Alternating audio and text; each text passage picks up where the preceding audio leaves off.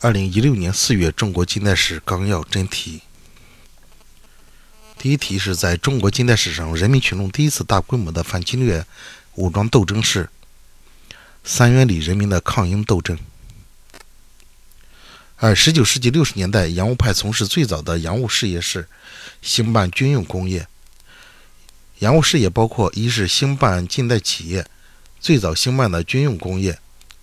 二是建立新式海军；三是创办新式学堂，派遣留学生。一八九八年，严复翻译出版了《天演论》，所宣传的思想是“物竞天择，适者生存”。一八九八年，严复翻译出版了《天演论》，他用“物竞天择，适者生存”的社会进化思想，激发人们的危机意识和民族精神。魏源适宜长记以制夷。魏源提出，冯桂芬对兴办洋务事业的指导思想最先做出了比较完整的表述：中学为体，西学为用。一八九四年十一月，孙中山创立了革命团体兴中会，喊出振兴中华这个时代的最强音。一八九四年十一月，孙中山创立革命团体兴中会，喊出振兴中华这个时代最强音，是在一八九四年十一月。四，戊戌维新时期，谭嗣同撰写的宣传变法主张的谭嗣同宣传变法主张的著作是《人学》。新学伪经考，康有为；变法通义。梁启超，变法通义，梁启超。日本辩证考，康有为。新学伪经考和日本辩证考，作者是康有为。变法通义，作者是梁启超。谭嗣同写的是人学。五。一九一一年下，湖北、湖南、广东和四川爆发的民众运动是保路运动。一九一一年五月，清政府皇族内阁为筹集借款，宣布铁路干线收归国有，并将粤汉、川汉铁路的路权出卖给帝国主义，引起了湖北、湖南、广东、四川等省民众的强烈反对。一场事关民族利益和个人利益的保路运动兴起了，四川省尤其强烈。六，在俄国十月革命的影响下，率先在中国举起了马克思主义旗帜的是，在俄国十月革命影响下，率先在中国举起马克思主义旗帜的是李大钊。李大钊最先由民主主义者转变为共产主义者，在中国率先举起马克思主义旗帜。他的《法俄革命之比较观》《法俄革命之比较观》《庶民的胜利》《布尔什维主义的胜利》。讴歌了十月革命是二十世纪中世界革命的先声。其第一次国共合作的政治基础是新三民主新三民主主义。新三民主义是新三民主义。考核了第一次国共合作的形成。一九二四年一月，中国国民党第一次全国代表大会通过的宣言，对三民主义做了新的阐释，表现在民族主义突出了反对帝国主义的内容，强调对外争取中华民族的完全独立，同时主张国内各民族一律平等。民权主义强调民权为一般平民所共有，不应为少数人所得而私。民生主义在平均地权的基础上增加了节制资本的原则，并提出了改善工农、改善工农的生活状况。新三民主义和中共在民主革命时期的纲领在基本原则上是一致的，成为了国共合作的政治基础和革命统一战线的共同纲领。什么是新三民主义？第一次国共合作的政治基础是新三民主义。考核了第一次国共合作的形成。一九二四年，中国国民党第一次全国代表大会通过的宣言，对三民主义做了新的阐释，表现在民族主义突出了反对帝国主义的内容，强调对外争取中华民族的完全独立，同时主张国内各民族一律平等。民权主义强调民权为一般的平民所共有，不应为少数人所得而私。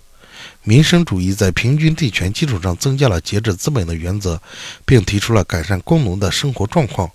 新三民主义和中共在民主革命时期的纲领在基本原则上是一致的，成为了国共合作的政治基础和革命统一战线的共同纲领。八一九二八年十二月，在东北宣布服从国民政府、改旗易帜的是张学良。考核国民党在。全国统治的建立。一八一九二八年十二月二十九日，张学良发出通告，宣布遵守三民主义，服从国民政府，改旗易帜。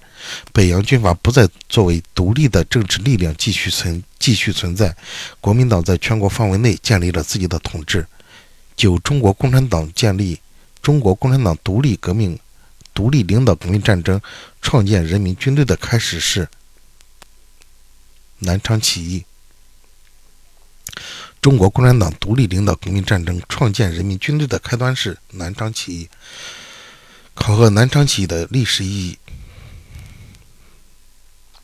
一九二七年八月一日，以周恩来为书记的前敌委员会及贺龙、叶挺、朱德、刘伯承等人率领在南昌起义。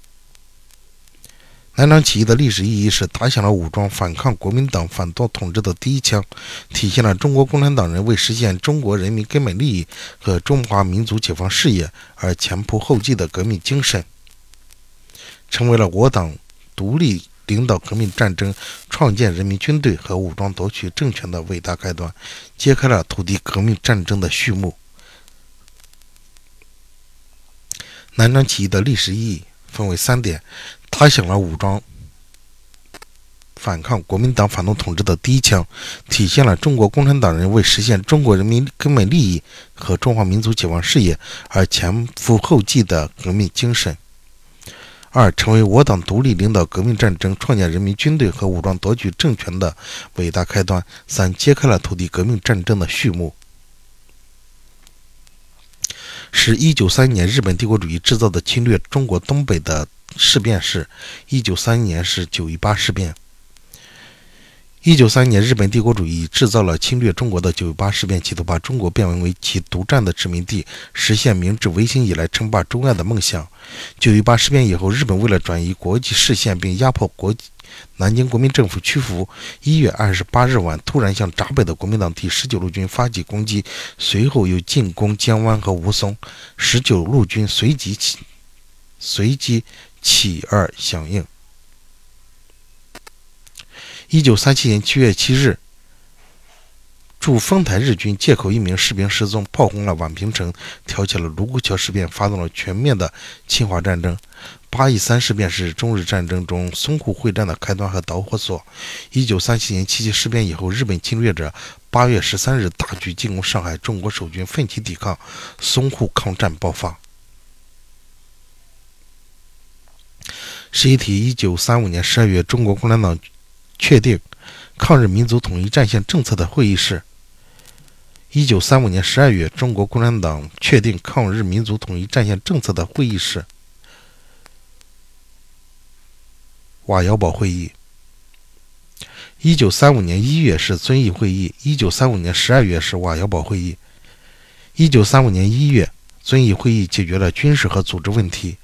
洛川会议是在一九三七年八月二十二日至二十五日，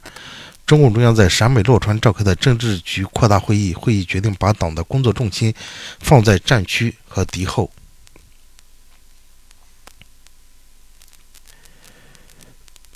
在敌后放手发动群众，开展独立自主的游击战争，开辟敌后战场，建立抗日敌后抗日根据地。一九四八年四月一日，毛泽东在晋绥干部会议讲话中提出，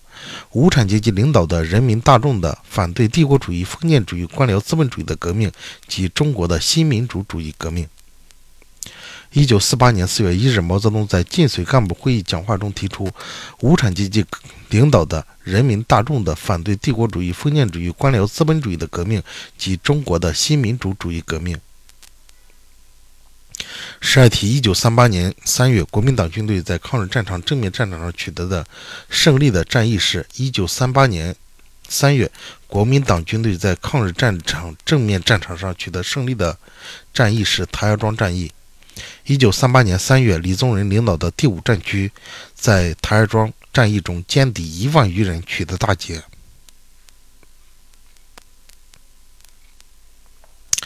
十三，一九三八年五月，毛泽东发表的系统阐述抗日战争特点、前途和发展规律的著作是。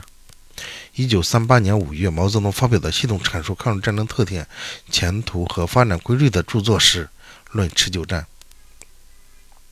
一九三八年五月至六月间，毛泽东发表了《论持久战》，总结抗战十个月来的经验，集中了全党智慧，系统的阐述了抗日战争的特点、前途和发展规律，阐明了抗日持久战的持久抗战的总方针。十四，在抗日战争中为国捐躯的八路军副总参谋长是，在抗日战争中为国捐躯的八路军副参谋长是，是左权，在敌后战场中，八路军副参谋长左权，东北抗日联军第一路军总指挥杨靖宇，第二路军副总指挥赵尚志，新四军第四师师长。彭雪枫等抗日将领在作战中以身殉国，还涌现出了八路军狼牙山五壮士、新四军刘老庄连、东北抗联八位女战士等众多的英雄群体。十五，一九四五年八月发表对日寇的最后一战声明的是毛泽东。一九四五年八月，毛泽东发表对日寇的最后一战声明，指出抗日战争到了最后阶段，号召八路军、新四军及其他人民军队应在一切条件可能的条件下，对一切不愿投降的侵略者及其走狗实行广泛的进攻。十六，一九四六年六月，国民党军队挑起了全面内战的起点是大举进攻中原解放区，考核了国民党发动全面内战的。国民党发动内战和解放区居民的自卫战争这一考点。十七，我国西藏实行和平解放的时间是：一九五一年十一月。一九五一一九五一年十月，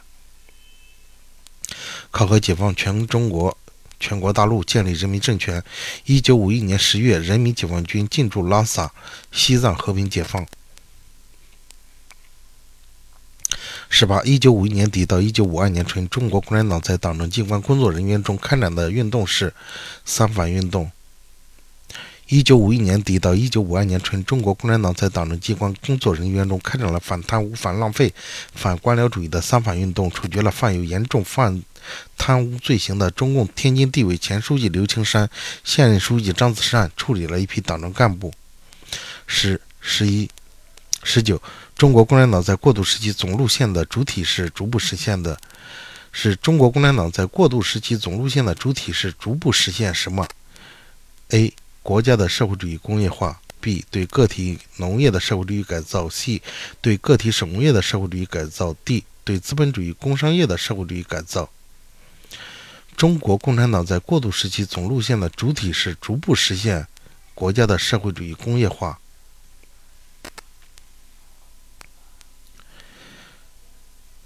十九题：中国共产党在过渡时期总路线的主体，在过渡时期总路线的主体是逐步实现国家的社会主义工业化。中国共产党在过渡时期总路线要在一个相当长的时期内逐步实现国家的社会主义工业化，并逐步实现国家对农业、手工业、资本主义、工商业的社会主义改造。主要任务是实现国家的工业化，叫一化三改。一体两翼，一化三改，一体两翼。二是新中国开始实施发展国民经济第一个五年计划的时间是一九五三年。从一九五三年开始的发展国民经济的第一个五年计划，把优先发展重工业作为建设的中线、中线重重要环节，特别是大力发展钢铁。煤、电力、石油、机器制造、飞机、坦克、拖拉机、船舶、车辆制造、国防工业、有色金属和基本化学工业。二十一，我国农业社会主义改造。我国农业社会主义改造中具有完全社会主义性质的经济组织是完全社会主义经济性质的组织是高级。农业生产合作社，我国农业社会主义改造中的经济组织形式，第一是互助组，这是具有社会主义的萌芽；第二是初级农业生产合作社，具有半社会主义的性质；第三是高级农业生产合作社，具有社会主义的性质。二十二，我国对资本主义工商业进行社会主义改造的基本政策是。我国对资本主义工商业进行社会主义改造的基本政策是和平输买。考察过渡时期对资本主义工商业的社会主义改造实行输买政策，和平输买。其特点是：第一，有偿的而不是无偿的，逐步的而不是突然的改变资产阶级的所有制；第二，在改造他们的同时，给予他们必要的工作安排；第三，不剥夺资产阶级的选举权。并且对于他们中间积极拥护社会主义改造，而在改造事业中有所贡献的代表人物，给予恰当恰当的政治安排。二十三，毛泽东论十大关系报告所围绕的基本方针是：调动一切积极因素为社会主义事业服务。毛泽东论十大关系报告所围绕的基本方针是：调动一切积极因素为社会主义事业服务。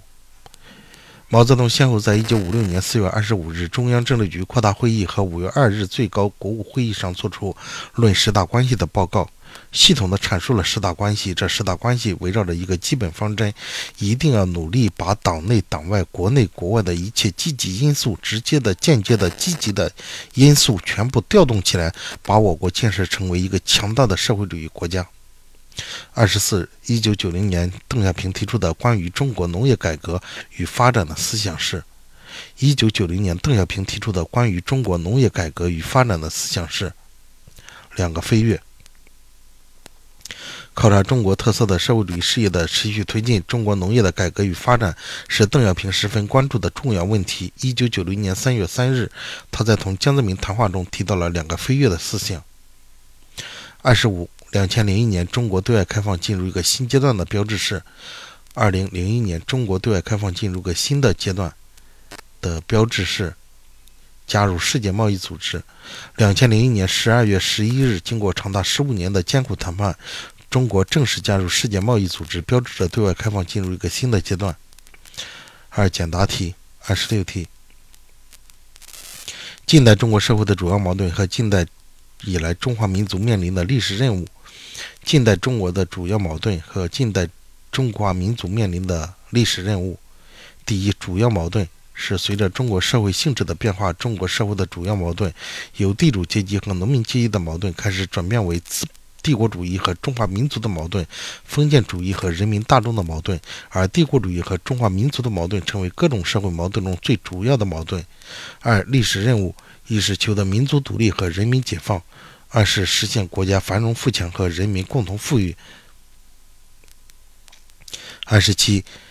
太平天国定都天津后，先后颁布了两个重要纲领及其特点。答案分为两点：第一，是一八五三年冬颁布天朝田亩制度，这是一个以解决农民土地为中心的比较完整的社会改革方案，代表了农民要求平均分配土地的愿望，最能体现太平天国社会的理想。二，太平天国后期，洪仁轩提出了。资政新篇作为统筹全局的建议，这是一个带有鲜明资本主义色彩的改革与建设方案，但通篇未涉及农民土地问题。二十八，五四运动的历史特点和历史意义。五四运动是中国近代史上一次彻底的反帝反封建的革命运动，是中国人民反帝反封建斗争提升到一个新的水平线上。二、五四运动广泛的动员组织了群众，是一场真正的群众性的革命运动。三、五四运动促进了马克思主义在中国的广泛传播，促进了马克思主义同中国工人运动的结合，为中国共产党的成立做了思想和干部上的准备。四、五四运动是中国新民主主主义新民主主义革命的开端。五四运动的历史特点和历史意义分为四点：第一是。五四运动是中国近代史上一次彻底的反帝反封建的革命运动，是中国人民反帝反封建斗争提升到一个新的水平。二、五四运动广泛的动员和组织的群众，是一场真正的群众性的革命运动。三、五四运动促进了马克思主义在中国的广泛传播，促进了马克思主义同中国工人运动的结合，为中国共产党的成立做了思想和干部上的准备。四、五四运动是中国新民主主义革命的开端。二十九，遵义会议集中解决的主要问题及其意义。遵义会议集中全力解决了当时具有决定意义的军事和组织问题。遵义会议在极其危急的情况下，挽救了中国共产党，挽救了中国工农红军，挽救了中国革命，开始确立了以毛泽东为代表的新的中央的领导，成为了中国共产党历史上一个生死攸关的转折点，标志着中国共产党在政治上走向成熟。三十题：一九七九年三月，邓小平提出的四项基本原则及坚持这些四项基本原则的重要性。四项基本原则是指坚持社会主义道路，坚持人民民主专政，坚持共产党的领导，坚持马列主义毛泽东思想。二、坚持这些原则的重要性，这是实现四个现代化的根本前提。动摇了其中的任何一项，那就动摇了社会主义现代化建设的事业。四项基本原则是指坚持什么样的道路？坚坚持什么样的专政？坚持谁的领导？坚持什么思想？道路、政体、领导者和思想这四项基本原则，这是实现四个现代化的根本前提。如果动摇了其中任何一项，那就动摇了社会主义现代化建设事业。三十一题是论述题，孙中山三民主义学说的主要内容及其意义。主要内容是民族主义，包括驱除鞑虏，恢复中华，恢复中华。一是以革命手段推翻清王朝，改变他一贯推行的民族歧视和压迫政策；二是变次殖民地的，变殖次殖民地的中国为独立的中国，民权。主义及创立民国，推翻君主专制制度，建立资产阶级共和国；民生主义及平均地权及孙中山所说的社会革命。基本方案是核定地价，按价征税，涨价归公，按价收买。一，孙中山的三民主义学说是一个比较完备的民主主义的革命纲领，产生了积极影响，推动了革命思想的传播和革命运动的发展。三十二，中国新民主主义革命取得胜利的主要原因是什么？答案分为三点：第一，有了中国工人阶级的先锋队，中国共产党的领导，它是以马列主义毛泽东思想的基本原理与中国实际相结合的毛泽东思想作为一切工作的指针，制定出了符合中国国情的。制定制定出了符合中国国情和人民利益的纲领、路线、方针和政策。他有远见，最富有牺牲精神，最坚定，从而赢得了中国人民的衷心拥护。二、人民群众和各界人士的广泛参与和大力支持。工人、农民、城市小资产阶级群众是民主革命力量的，是民主革命的主要力量。随着斗争的发展，民族资本主义、民族资产阶级也逐步向共产党靠拢。三、国际无产阶级和人民群众的支持。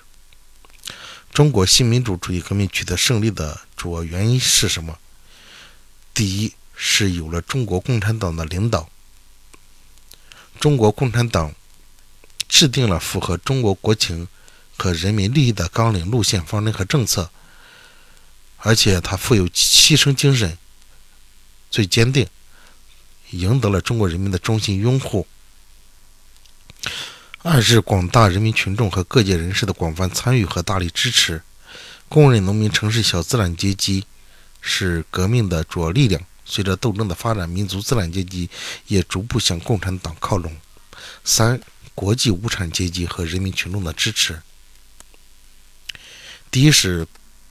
工人阶级的先锋队，中国共产党的领导；第二是人民群众和各界人士的广泛参与。第三是国际无产阶级和人民群众的支持，这是中国新民主主义革命取得胜利的主要原因。第三十三题，毛泽东等老一辈革命家探索中国社会主义民主建设道路的理理论贡献，这个分为五点。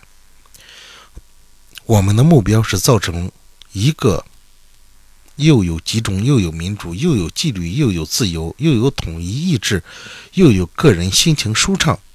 生动活泼的政治局面。二要把正确处理人民内部矛盾作为国家政治生活的主题，坚持人民民主，团结一切可以团结的力量。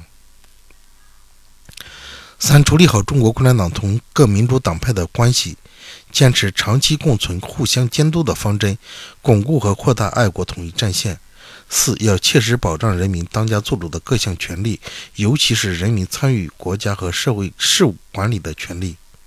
五、社会主义法治要保护劳动人民的利益，保护社会主义经济基础，保护社会生产力。毛泽东等老一代革命家探索中国社会主义民主政治建设道路的理论贡献，这个分为五点。第一是我们的目标是造成一个又有集中、又有民主、又有纪律、又有自由、又有统一意志、又有个人心情舒畅、生动活泼的政治局面。我们的目标是什么？我们的目标是造成一个什么样的政治局面？二是要正确处理人民的内部矛盾，作为国家政治生活的主题，坚持人民民主，团结一切可以团结的力量。三，处理好中国共产党同各民主党派的关系，坚持长期共存、互相监督的方针，巩固和扩大爱国统一战线。四，切实保障人民。当家作主的各项权利，尤其是人民参与国家和社会事务管理的权利。五、社会主义法治要保护劳动人民的利益，保护社会主义的经济基础，保护社会的生产力。